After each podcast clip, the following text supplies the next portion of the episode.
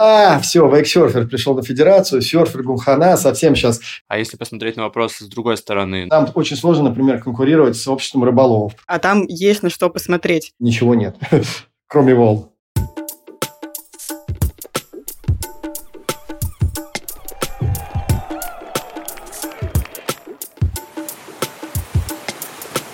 Всем привет! В эфире Серфелла, первая российская СМИ о серфинге, субкультуре, индустрии и людях на волне. Мы, Даша и Егор, ведущие подкаста и райтеры телеграм-канала Серфелла, в котором ежедневно рассказываем о важных событиях, которые уже сейчас меняют мир отечественного и глобального серфинга. Публикуем актуальные фото и видео новости. С радостью хотим сообщить, что это одиннадцатый выпуск первого сезона Серфеллы, и мы приветствуем наших слушателей. Сегодня у нас в гостях Александр Вайнштейн, президент Российской Федерации серфинга. Привет, Александр, рады вас видеть. Добрый день, взаимно. Мы, когда готовились к этому эфиру, очень подробно изучили ваш карьерный путь, а там есть на что посмотреть. Семь лет в международном агентстве AMG в России в СНГ с 2005 по 2012 год. Затем шесть лет в агентстве «Телеспорт» и следом два года в Матч ТВ на должности управляющего директора. А сейчас вы совмещаете работу в Федерации с позиции руководителя спортивного маркетингового агентства Event Media. Это просто вау. Все верно, Александр, мы ничего не упустили. А, вас послушать, мне уже можно уходить на пенсию, кажется, а не руководить федерацией, если честно. Но на самом деле все верно с э, небольшими корректировками, потому что на Матч ТВ я был не два года, а около года, наверное, даже чуть меньше. Вот. И, наверное, надо добавить, что я действительно совмещаю сейчас а, эти обе позиции, но совмещать получается не очень хорошо, поскольку федерация – это достаточно большой объем работы. Да, так можно добавить, что действительно мне посчастливилось э, несколько лет поработать э, руководителем офиса в России спортивно-маркетинговой компании AMG. А, наверное, это крупнейшее спортивно-маркетинговое агентство мира. И, э, в принципе, основатель агентства Мак он был а, зачинателем и основателем вообще индустрии спортивного маркетинга. Поэтому это очень счастливое время, я очень благодарен этому опыту, это очень было интересно. Вот. Ну и касательно работы в телеспорт, это тоже был очень интересный опыт, потому что получилось поработать с крупнейшими а, спортивными событиями. Мы работали с правами на Олимпийские игры и а, участвовали в подготовке к российской сборной по футболу к чемпионатам Европы и чемпионатам мира. В частности, там участвовали в организации, например, матча Россия-Аргентина, который был первым матчем после открытия, после реконструкции стадиона Лужников. В общем, это был интересный опыт, да, и я ему очень благодарен. Но мы давайте вернемся к серфингу, это скорее более важная тема нашего подкаста. Да, опыт действительно колоссальный. Еще до того, как возглавить федерацию в этом году, вы уже сотрудничали с прежним руководством, и благодаря именно вам с 2019 года в Москве ежегодно проводится масштабный и яркий ивент Инград Surf Cup. Скажите, в какой момент вы решили возглавить Российскую Федерацию серфинга и даже досрочно сменить на этом посту Илью Вдовина из скейтбординга? Хороший вопрос. Да, честно говоря, не было какого-то коварного плана. Просто мне так повезло. Хотя насколько я повезло, покажет время. вот. Но получилось так, что мы действительно с 2019 года, как проект для души, делали Инград Вексер Cup. Первый прошел в Серебряном Бару. И сначала делали его как агентство, и наше сотрудничество с федерацией было ограниченным. В 2022 году Илья Вдовин вышел с предложением посотрудничать, организовать соревнования вместе. Этот опыт показался нам успешным. Получилось сделать некоторые вещи на хорошем уровне, ну, по крайней мере, по той обратной связи, которую мы получили от Вексерфола сообщества и так далее. Президент Международной ассоциации Джон Шилс первый раз приехал в Россию. У нас были в гостях международные райдеры, американские спортсмены, японский спортсмен, что в текущих геополитических реалиях кажется достаточно большим успехом. Вот. И по результатам этой штуки, совершенно неожиданно для меня, в начале января Илья сообщил, что он чувствует себя перегруженным в результате его обязанностей в Федерации скейтбординга и предложил выдвинуть свою кандидатуру. Вот. Ну, надо сказать честно, я взял сначала некоторую паузу, но потом мне показалось, что это может быть интересным. Давайте я здесь даже оговорюсь, что я не считаю себя именно трушным серфером. Я очень люблю серфинг и э, смежные виды спорта, и вейксерфинг, и кайксерфинг тоже. Но я не являюсь настоящим серфером. Я какое-то время катаюсь. Вот. Но, тем не менее, мне близка эта субкультура, эта индустрия, э, этот вид спорта, это ощущение свободы, это какой-то, в какой-то степени это религия, да, вот, в которую ты либо попадаешь, либо нет, заболеваешь или нет в хорошем плане. И показалось, что есть шанс э, попробовать что-то в это привнести свое, и в итоге я дал согласие, но вот так получилось, что меня избрали. Круто. Помимо серфинга, в ваших увлечениях значится и вейксерфинг, и кайтсерфинг, и сноуборд. Придачу к этому мы видим крепко прокачанную деловую мышцу и большой опыт работы в крупных корпорациях. Нам не терпится услышать комментарии от первого лица на важную новость прошедшей недели. Сразу к делу. Со 2 по 3 октября в Москве прошел форум «Азартные игры. Отчисления на спорт», на котором обсуждались проблемы финансирования федерации. Насколько мы понимаем, э, в российском законодательстве официально существует правило, по которому все участники рынка азартных игр обязаны регулярно отчислять некий процент в спортивной федерации страны. Александр, расскажите нам, пожалуйста, поподробнее об этом. Ух, вы сразу практически по больному. Сейчас объясню почему. Вы абсолютно правы, что некоторое время назад по инициативе руководства страны а, был принят в общем, закон, постановление правительства, а, по которому было создано ЕРАИД, единый регулятор азартных игр, с которым федерации заключают соглашение, и через который, соответственно, букмекеры делают отчисления федерациям. И здесь есть э, некоторая проблема, потому что для нас проблема, для нашей федерации. Почему? Потому что в законе прописано несколько критериев, по которым идут эти отчисления. Наша федерация, к сожалению, к моему, оказалась в очень, ну, даже самом, я бы сказал, ущемленном положении. Э, разбираться я с этим стал после избрания, и, в общем, это, конечно, не очень приятная история для нас. Одним из критериев является ставочность, да, но серфинг не является ставочным видом спорта, поэтому по этому критерию мы не проходим. На серфинг не открыты ставки, и также они не открыты на другие дисциплины, э, которые у нас входят в нашу федерацию. Второй критерий, который прописан, это участие и призовые в Олимпийских играх. То есть федерации, в которых спортсмены заняли призовые места, они получают повышенный коэффициент отчисления. Участники Олимпиады получают тоже определенное отчисление. А э, олимпийский вид спорта не прошедшие квалификацию на Олимпиаду, этих отчислений не получает. У нас не было шансов пройти отборы, и Россия не была квалифицирована на Олимпийские игры. Вот, поэтому по этому критерию мы тоже не попадаем. Оставался еще маленький критерий, оставшиеся 5% распределяются между всеми федерациями, и олимпийскими, и неолимпийскими, по принципу массовости. Вот, массовость берется из э, некого документа, Росстата, в котором определяется, который собирается через региональное деление, э, соответственно, количество занимающихся видом спорта. К сожалению, Видимо, ввиду специфики нашего вида спорта, что большинство спортсменов занимаются либо индивидуально, либо в частных клубах. И никто не занимался по факту этой отчетности, то есть никто не уделял этому внимания.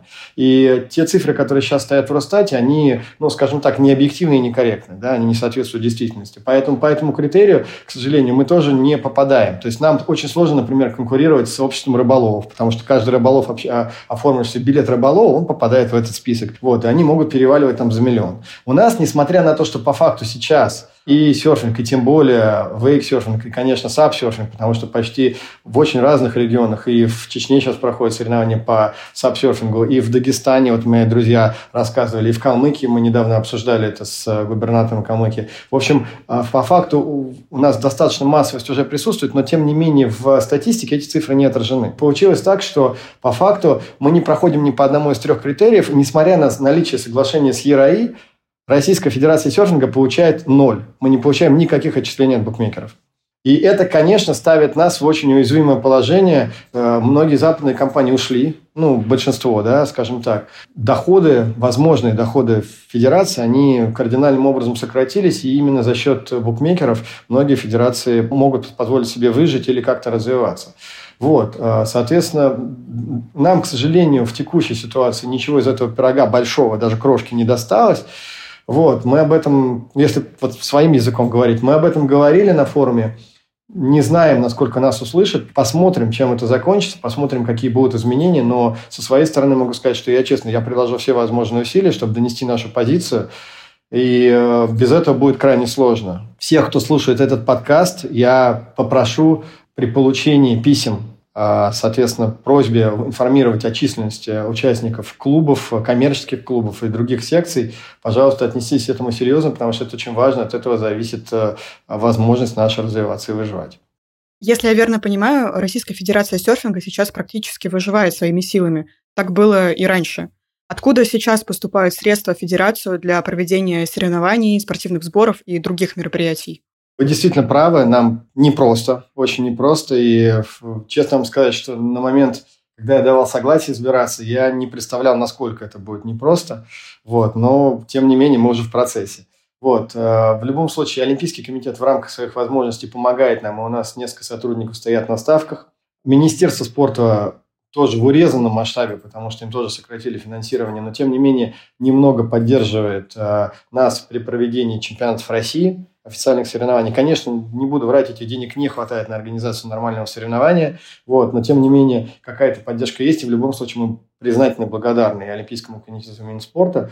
Собственно, других-то источников э, нет, и на момент моего избрания у Федерации не было ни одного коммерческого партнера, Поэтому единственный дальше способ выживать – это становиться интересными для коммерческих возможных партнеров и подписывать с ними партнерские спонсорские соглашения, чтобы они нам могли как-то помогать. Помимо Олимпийского комитета и Минспорта нам, конечно, помогают те спонсоры, которых удалось привлечь к настоящему моменту.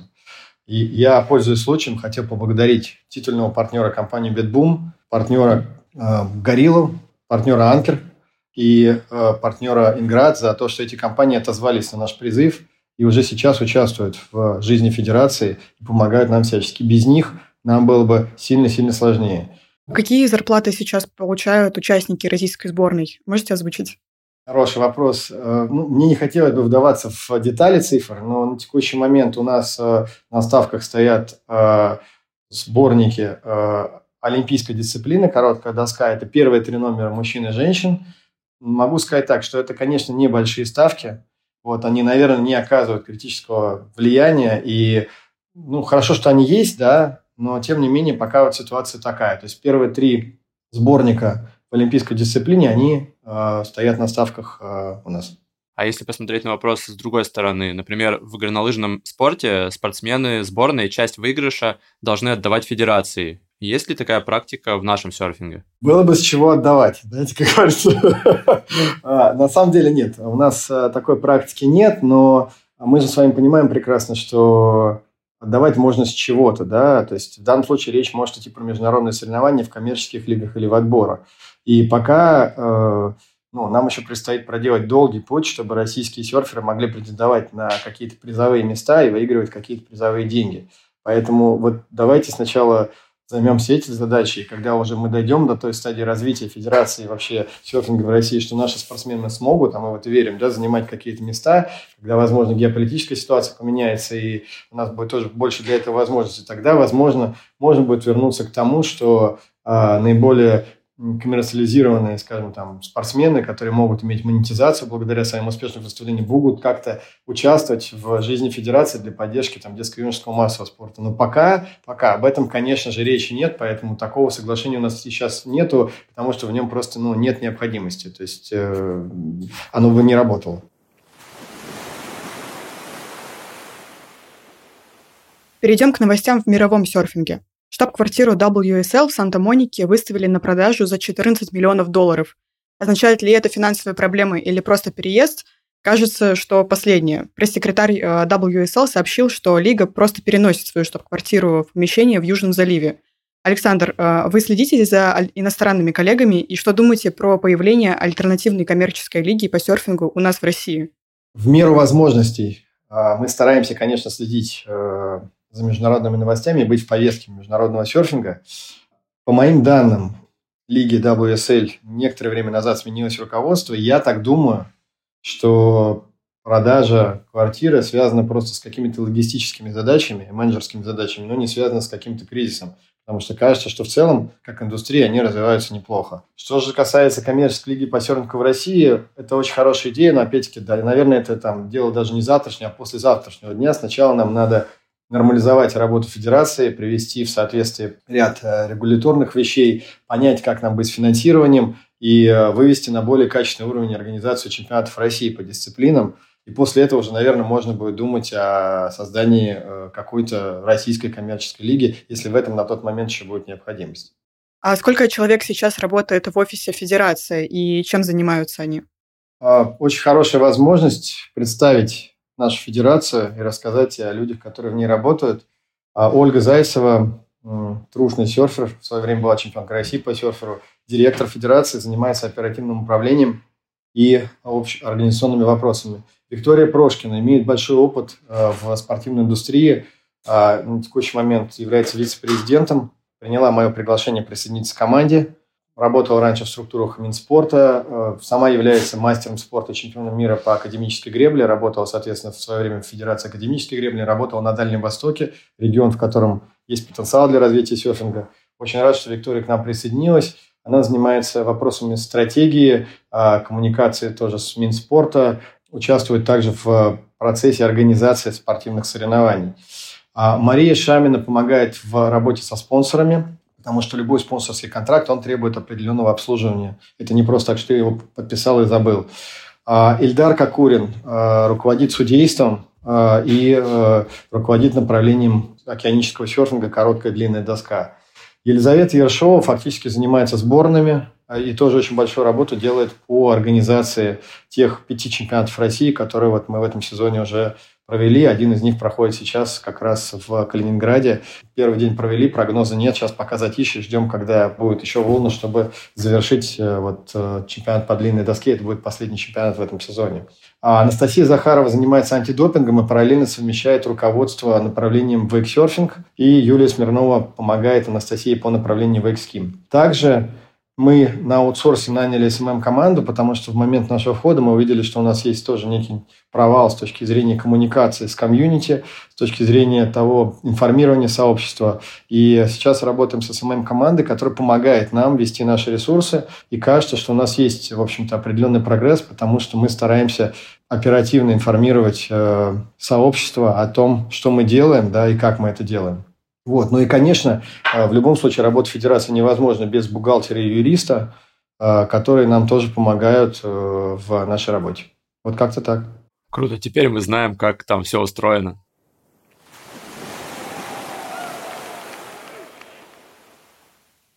Владеющая игрой Монополия американская компания Hasbro выпустила сельфовую версию настольной игры Huntington Beach Edition это последний выпуск, где все основано на реальных локациях City. На карте есть знаменитый Pacific City, серф-шоп Jack's Surfboards, скейт-парк, аллея славы серфинга и Международный музей серфинга. Монополию уже можно купить, но пока только в США. Александр, как насчет того, чтобы сделать русифицированную версию с хостоспотом и халактырским пляжем?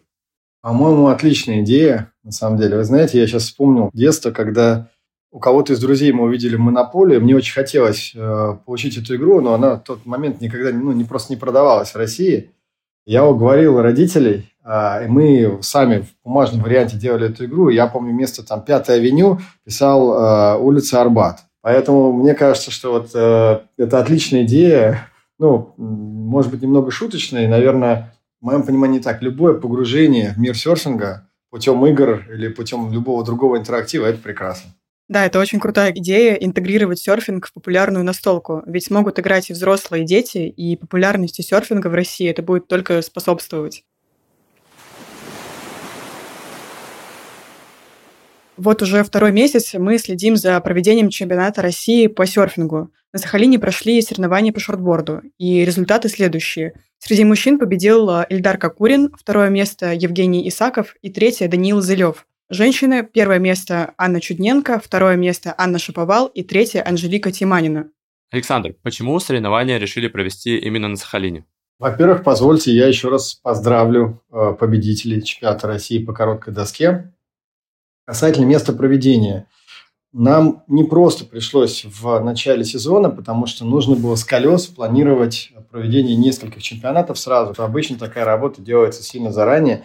И такие соревнования включаются в ЕВКП сильно, сильно заранее. Тем не менее, кажется, что это место было выбрано очень удачно по нескольким факторам. Ну, во-первых, там очень красиво, там потрясающая природа. Во-вторых, с точки зрения прогноза, мы же с вами прекрасно понимаем, что мы все зависим от погоды. И э, серфинг э, – вид спорта, который требует соответствующих условий для того, чтобы им заниматься. И э, по той оценки, которую мы получили от комьюнити, э, это место наиболее вероятно позволяло провести соревнования на хорошем уровне и обеспечить волны для качества волн, да, АСВЛ для проведения соревнований. Соответственно, плюс к это, это был первый важный фактор. И второй важный фактор, что местные энтузиасты, местная региональная федерация, местный Минспорта, они готовы были нам оказать определенную поддержку, и они ее действительно оказали. Благодаря этим вот сочетанию этих двух факторов кажется, что на самом деле мы смогли достаточно хорошо провести чемпионат России.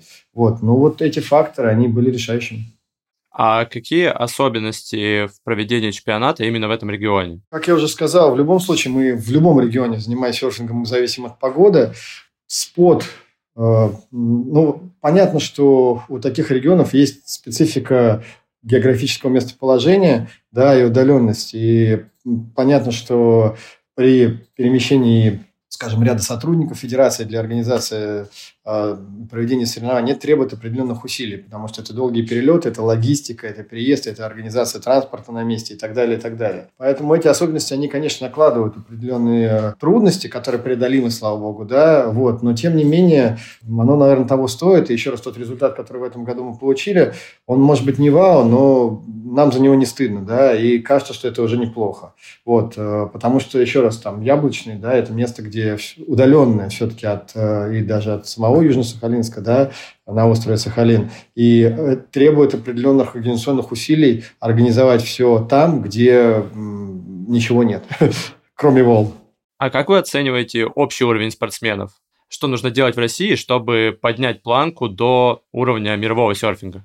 Давайте будем честны. Как я уже сказал в начале подкаста, я не могу считать себя профессиональным серфером. Я любитель. Да, и надо говорить откровенно, что этот вопрос лучше, наверное, адресовать там Ильдару, Сергею, там еще заслуженным нашим российским серферам, но э, я просто не считаю себя компетентом да, давать оценку скиллам там, участников сборной России.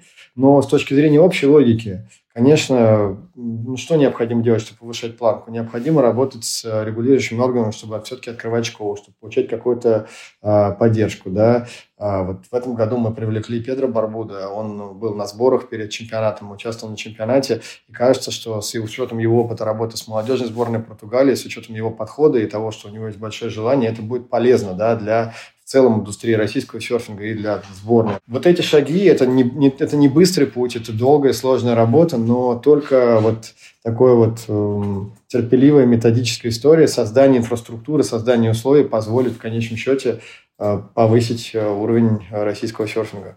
Как мы выяснили, во время работы на Матч ТВ вы отвечали за покупку прав на трансляции спортивных событий, за взаимодействие с правообладателями и спонсорами – Сейчас с вашим приходом в Федерацию серфинга на чемпионатах появилась бесперебойная прямая трансляция. Сложно было ее организовать? Мне кажется, что при проведении чемпионатов России это при возможности обеспечения трансляции, повторюсь, при возможности, не всегда это возможно, это крайне желательная история, потому что, опять-таки, э, родственники, друзья, любители серфинга всегда могут наблюдать чемпионат. А мы можем добавить дополнительную стоимость для наших партнеров, потому что ну, не так много сильно меньше целесообразности партнерам быть партнерами федерации, если они не представлены на месте проведения соревнований, если они не представлены в трансляции, если мы не можем для них этого обеспечить. Вот. Что касается сложности, опять-таки, с учетом специфики нашего вида спорта, ну, понимаете, очень легко поставить на футбольном стадионе камеры, где проходит э, в одно и то же э, регулярно футбольные матчи, есть специально заложены при конструкции стадиона, как это делается сейчас уже по технике, да, определенные места для проведения, э, для установки камер. Даже стадионы строятся уже с учетом требований телевизионного освещения, прокладка этих кабелей, обеспечение линий связи и так далее, и так далее. Целая наука. И это достаточно уже регламентированно и работает на ура.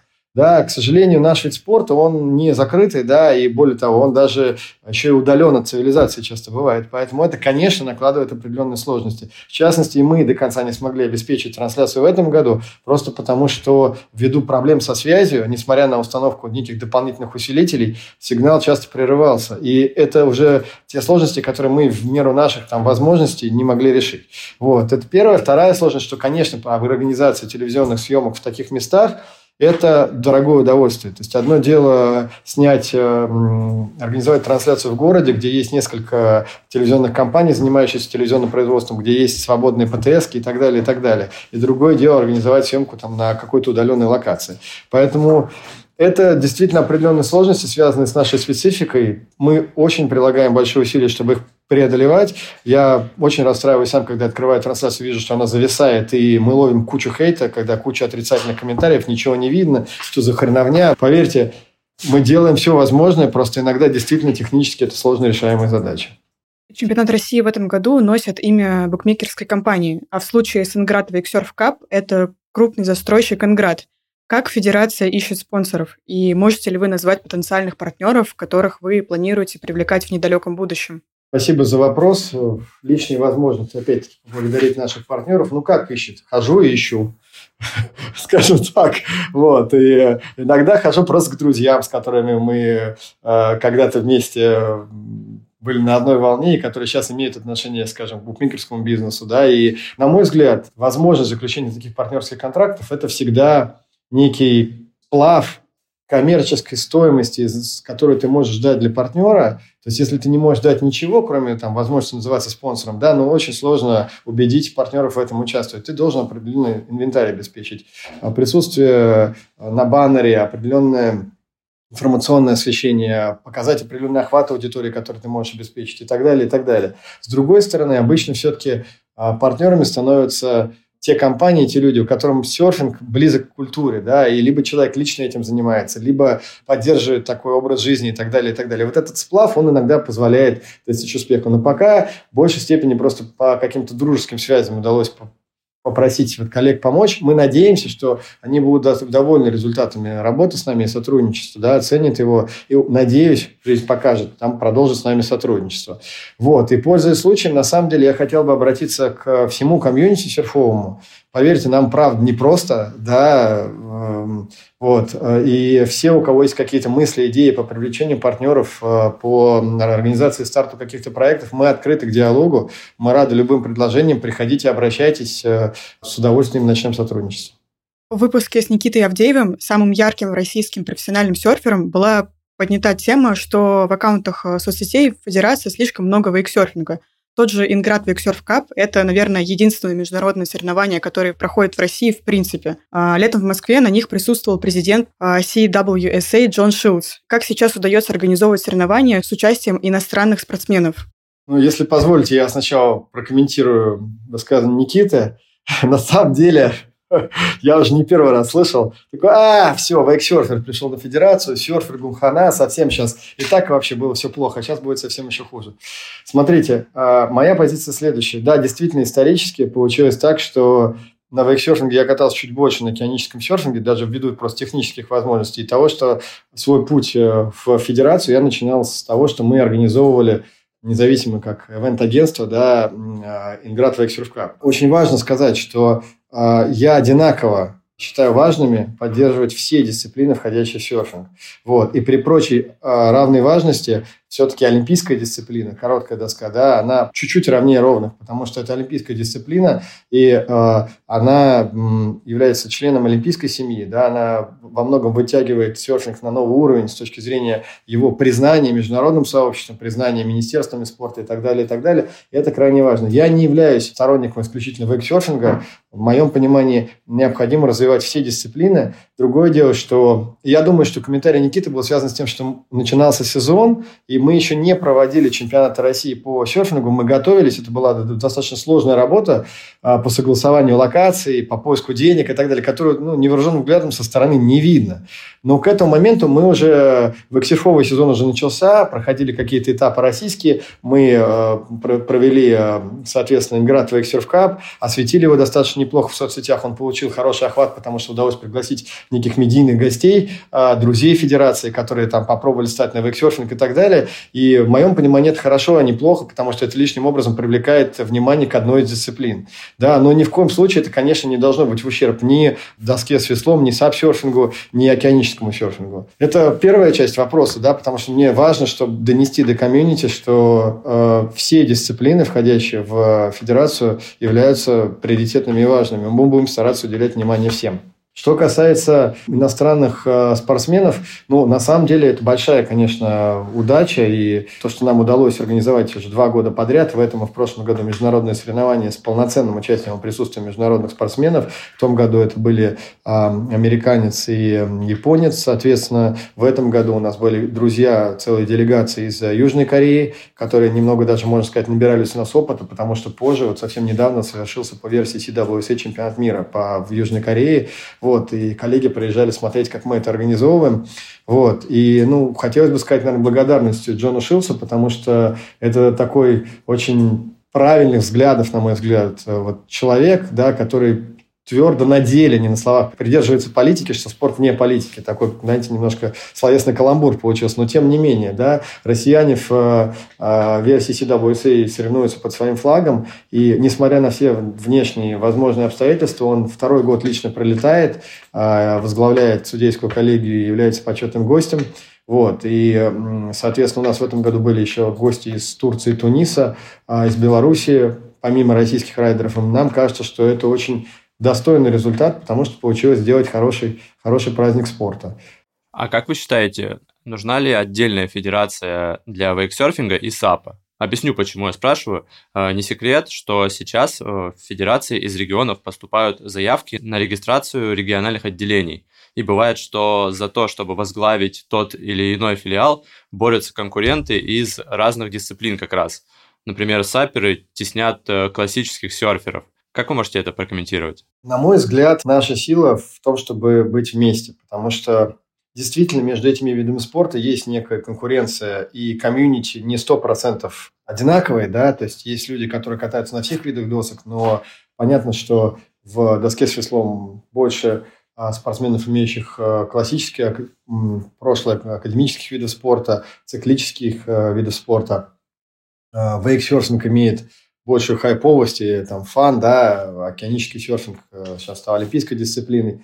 Но, тем не менее, мне кажется, что вот эти разные дисциплины, они помогают нам повысить нашу значимость в целом, потому что, а, опять-таки, олимпийская дисциплина усиливает нас с одной стороны, а, возможность провести соревнования там, где нет океанических волн, по САПу или по вейксерфингу, с другой стороны, делает нас сильнее. И мне кажется, что здесь просто ключ в том, чтобы находить общий язык и э, не конкурировать, а правильным образом помогать друг другу, да, и продуктивно взаимодействовать. Вот это будет ключом к успеху. Тем более, что все равно в подавляющем большинстве регионов у нас все равно э, превалирующим является либо одно, либо другое направление. То есть, если Приморье, Калининград, Камчатка, опять-таки Южно-Сахалин, Курилы, это там хосты в какой-то степени, да, чуть-чуть Питер, это там больше возможностей для классического серфинга, то сабсерфинг – это фактически территория всей материковой России, везде, где есть реки или озера, мы можем этим заниматься, да, а, вот, поэтому мне кажется, что сейчас точно не время для дрязг, интриг и разборов лишних, а надо объединяться и все вместе развивать наш вид спорта.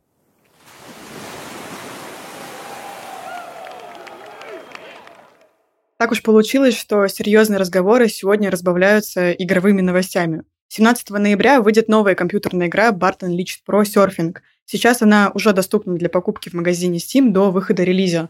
Правда, стоимость игры составляет 323 э, 119 рублей. Приобретая эту игру, на стадии разработки пользователи могут поддержать проект, команда которого состоит сейчас всего из 8 человек. Вероятно, монетизировать будут за счет встроенных покупок. Александр, как вы относитесь к альтернативным способам популяризации серфинга? Реклама, фильмы, игры, книги выглядит широким полем для деятельности. Насколько это реально у нас в стране? Я со своей стороны готов поддержать любые возможные способы популяризации серфинга. И мне кажется, что эта работа, она уже велась да, безусловно, благодаря корифеям серфинга российским. И э, есть э, фильм «Север Шенгена», если не ошибаюсь, «Большая волна», и, по-моему, Константин Когорев снимал «Прибой», да, и фильм «Движение». Есть фильмы про арктический серфинг в э, Териберке. То есть эта работа уже ведется, и это классная работа, да, то есть создание таких фильмов, таких видеоматериалов, а это прямой источник – получения новых любителей серфинга, людей, которые загорятся, заболеют этим в хорошем плане, да, поймут, что такое доска, попробуют и дальше уже никогда с волны не уйдут. Вот, поэтому я могу только всеми руками и ногами это поддержать. А, и кажется, что именно благодаря этой работе на текущий момент мы уже вышли чуть-чуть из ситуации, когда серфинг воспринимается в России чем-то экзотическим, его уже знают, любят, и у нас есть хороший потенциал для развития. В финале нашего разговора, по традиции, мы хотим предложить вам блиц из 10 быстрых вопросов, где можно выбрать только один ответ. Готовы? Нет, ну давайте. А, киберспорт или реальный спорт больших достижений? Реальный спорт больших достижений. Федерация или лига? Федерация, конечно. Ставки на спорт или зарплатные ставки? Зарплатные ставки на спорт. Wavegardен или Wave? Океаническая волна. WSL или ISA? И то, и то. Чемпионат России по вейксерфингу или чемпионат России по серфингу? Не вбивайте клин. Не надо. А, Сочи или Сахалин? И Сочи, и Сахалин. Тактика или стратегия? Без хорошей стратегии не работает тактика, и наоборот. Процесс или результат? Результат благодаря хорошему процессу. Успех или признание? Главное все делать с удовольствием. Это был Александр Вайнштейн, президент Российской Федерации серфинга, бизнесмен, организатор российских и международных соревнований. Спасибо вам за то, что приняли наше приглашение и за интересный эфир. Большим удовольствием было пообщаться с вами. Спасибо вам за разговор. Вам спасибо и всем хорошей волны.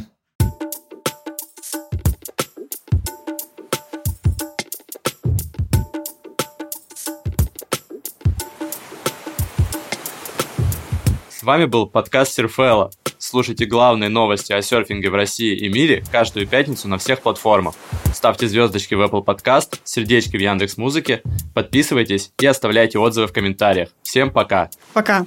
До встречи в следующую пятницу на волнах Серфеллы.